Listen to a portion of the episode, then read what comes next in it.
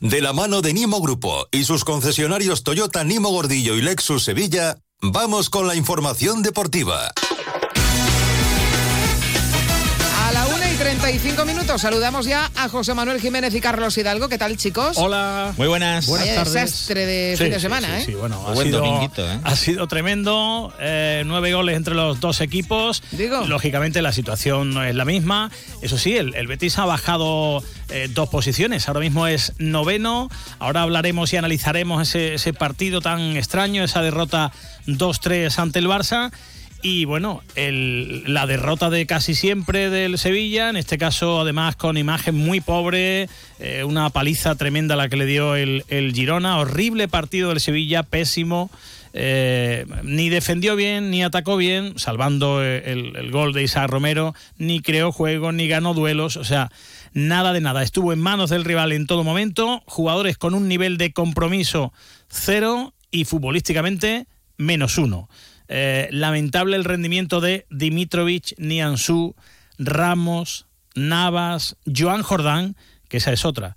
Eh, cuando los entrenadores son, son cabezones y se empeñan, se empeñan en reinventar el fútbol, eh, mala cosa. Mala cosa. Yo, tenía aquí que por un tipo coherente, pero le dio por poner como titular a un jugador que está completamente fuera de la dinámica, por deméritos propios, que es Joan Jordán.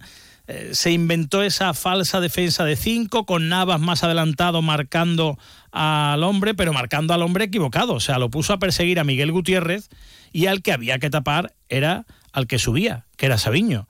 Y para tapar a Sabiño, que es una bala, pone al gran Nianzú. Lo peor no es cometer un error, lo peor es mantenerlo. Porque ves que te están volviendo loco por esa banda y no haces nada, con lo cual eso sí que es un error, ¿no? Fue increíble. De hecho, el propio Quique Sánchez Flores, tras el partido, ya se podía haber dado cuenta en el minuto 30, admitió que se había equivocado con el planteamiento. Y bueno, Jesús lo hemos adelantado un poco y la línea de 4 ha quedado un poquito más, o sea, línea 5 no ha habido en ningún momento, sabíamos que iba a ser así, pero confiábamos en que Nianzú, con su poderío físico, con su velocidad, pudiera, pudiera competir perfectamente contra Sabiño. Otra cosa es hacerlo competir con 50 metros a la espalda. No planteábamos una defensa de 4 en el medio campo, no, a partir de ahí son demasiados espacios, eh, ellos corren muy bien el ataque rápido, corren muy bien la contra, ocupan muy bien esos espacios en velocidad y nosotros no queríamos eso, no en ningún momento queríamos un planteamiento mm, alto, eh, pero teníamos que haber digerido bien el, el primer gol, haber hecho una buena lectura y haber acumulado ya los jugadores por detrás de la en una situación cómoda que nos permitiera abrir tantos espacios. Bueno, pues eh, evidentemente en el debe de los jugadores y en el debe del propio Quique Sánchez Flores están las cosas eh, eh, extrañísimas que, hicieron que hicieron ayer y que dieron como resultado, pues ya no por el, resultado en sí, ¿no? Que podría haber sido 5-1, como podría haber sido 4 o 6, da igual. Es, es la imagen tan, tan pobre del Sevilla.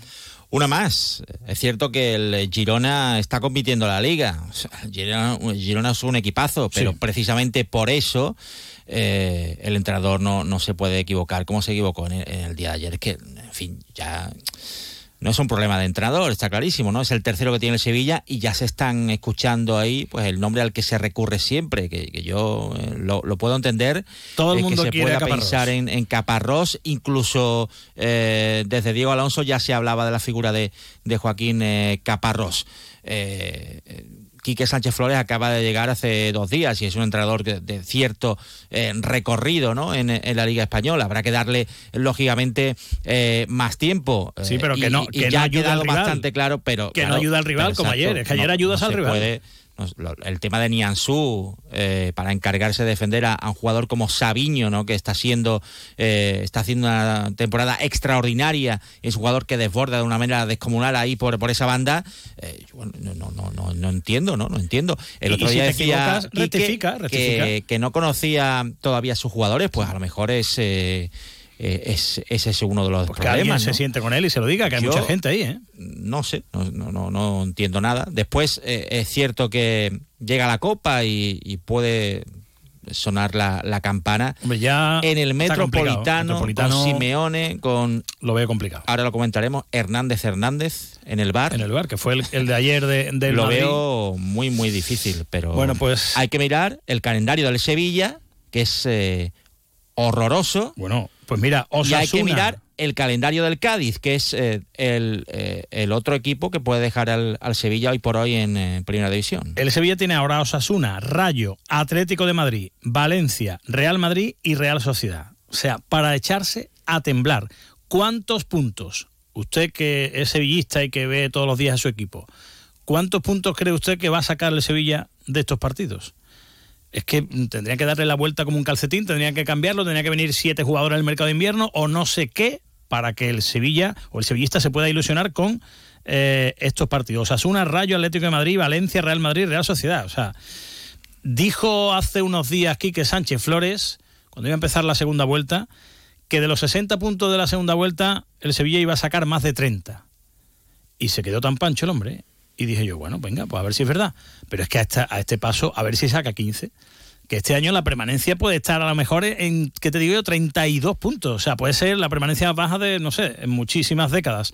Pero es que todavía tiene 16. Es que tiene que sumar otros 16. ¿Ven ustedes al Sevilla sumando 16 puntos, que son muchos puntos? Pues no sé. Eh, y vuelvo a repetir una cosa que he dicho ya varias veces estos días atrás, que lo del mantra de que hay tres equipos peores, tranquilo, que no pasa nada, es verdad hasta que deja de ser verdad. Porque un día llega el nuevo entrenador del Cádiz, que todavía no tiene nuevo entrenador, pero que lo va a tener, y hace así, gana dos partidos y te metes en el hoyo y a ver quién te saca del hoyo y hay un eh, duelo todavía por disputar, lógicamente, porque queda prácticamente toda la, segunda vuelta, eh, precisamente frente al Cádiz. A ver, el Granada juega hoy. El Granada no está todavía eh, descendido. La Almería, después de lo de ayer, lógicamente ya lo han matado completamente. Pero claro, es que a estas alturas de temporada no se puede estar con seis puntos. Vamos a ver el entrenador del Cádiz. Eh, se está hablando de Machín, no sería buena o mala noticia, ¿no? No sería mala noticia para, para el Sevilla. hay por estos problemas burocráticos. Pero, no sé, ahora se habla también de Pellegrino. Han hablado con Abascal también, eh, entrenador sevillano. Y el que va a jugar al Cádiz es Juanmi. O sea que también la guasa puede entrar ahí a...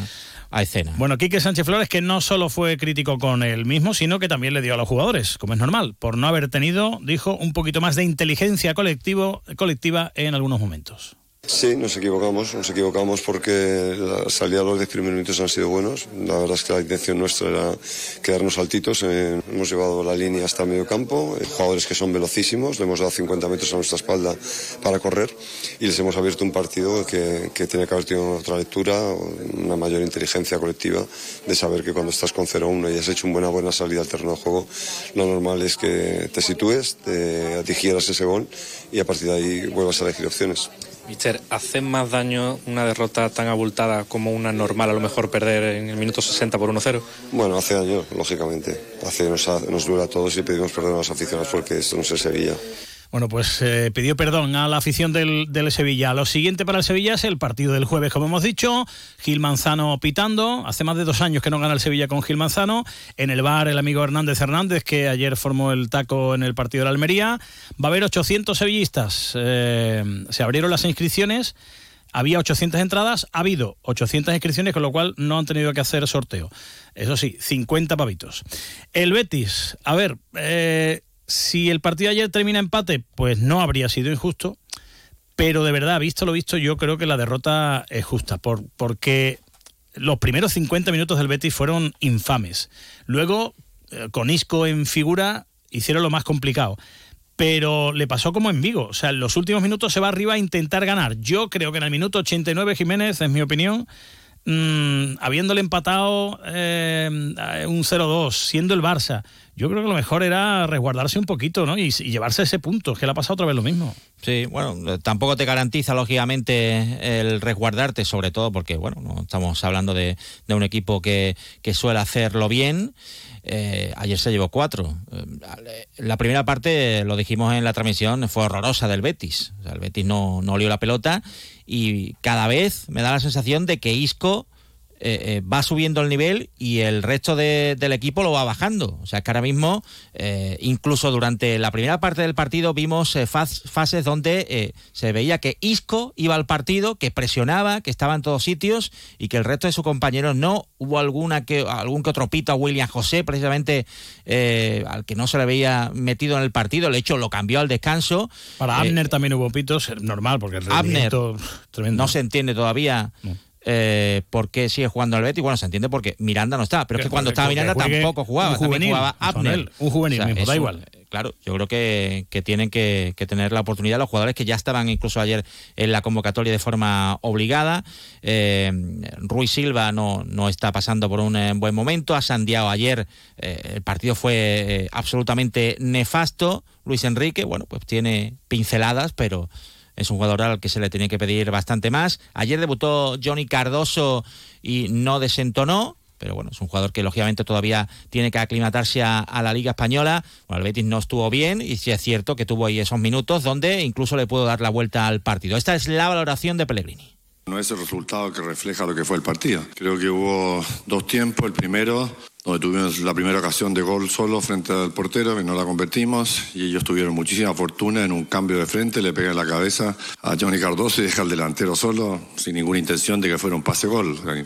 Pero creo que nos faltó un poco de intensidad el primer tiempo para que Barcelona no tuviera tanta posesión. No nos hacían mucho daño, porque el gol fue de fortuna. Tuvieron también ellos una ocasión, pero en términos generales creo que el primer tiempo fueron mejores y un segundo tiempo donde aumentamos la intensidad de, la recuperación, sobre todo porque Barcelona tenía mucha posesión de balón, donde nos pusimos 2 a 2, donde tuvimos varias ocasiones, muchísimo mayor volumen ofensivo lo que tuvieron ellos. No convertimos el 3 a 2 y por querer ganarlo lo, lo perdemos en el minuto 90. En el 93 tenemos nuevamente para empatarlo y en el 95 lo, no hacen el cuarto gol, así que no me parece que sea el resultado, este refleja lo que fue el equipo, pero las ocasiones hay que convertirlas y ellos tienen mucha precisión. Por querer ganar, hemos perdido el partido. Eso ha venido a decir eh, Pellegrini. Por cierto, dicen en la prensa alemana que el Bayer Leverkusen va a pagar 10 kilos por Borja.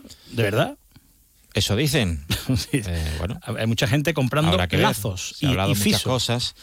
No, bueno, es un jugador que evidentemente el Betis no puede regalar, pero claro, ahora mismo, si da, tal si y como está, kilos, 10 no millones de euros en esta situación, pues parece claro. eh, casi casi que, que, que bueno, pues eh, obligatoria hacer la operación, pero el Betis debería buscar un recambio, porque ahora, hoy por hoy el Betis no tiene delanteros. O sea, William José tuvo una buena racha al principio de temporada, pero eh, lleva ya bastantes partidos eh, desenchufado y lo de ayer fue, eh, no voy a decir tirar la camiseta, pero un partido contra el Barcelona, con el campo con 53.000 53 espectadores. Bueno, yo de William José y de cualquier otro delantero del Betis se tiene que esperar otra cosa. Y Borja pero Iglesias aunque no se vaya, no ha marcado en Liga todavía. Aunque no se vaya Borja, yo creo que la, la ficha de, de, guardado debería ser para un delantero. Y muchos dicen, oye, ¿por qué va a pasar eh, Juanmi por Sevilla rumbo a Cádiz y no se queda? No se queda, sí. Bueno, es una sí. opinión. En baloncesto, ayer derrota del Betis Baloncesto frente hombre. a Estudiantes 93 a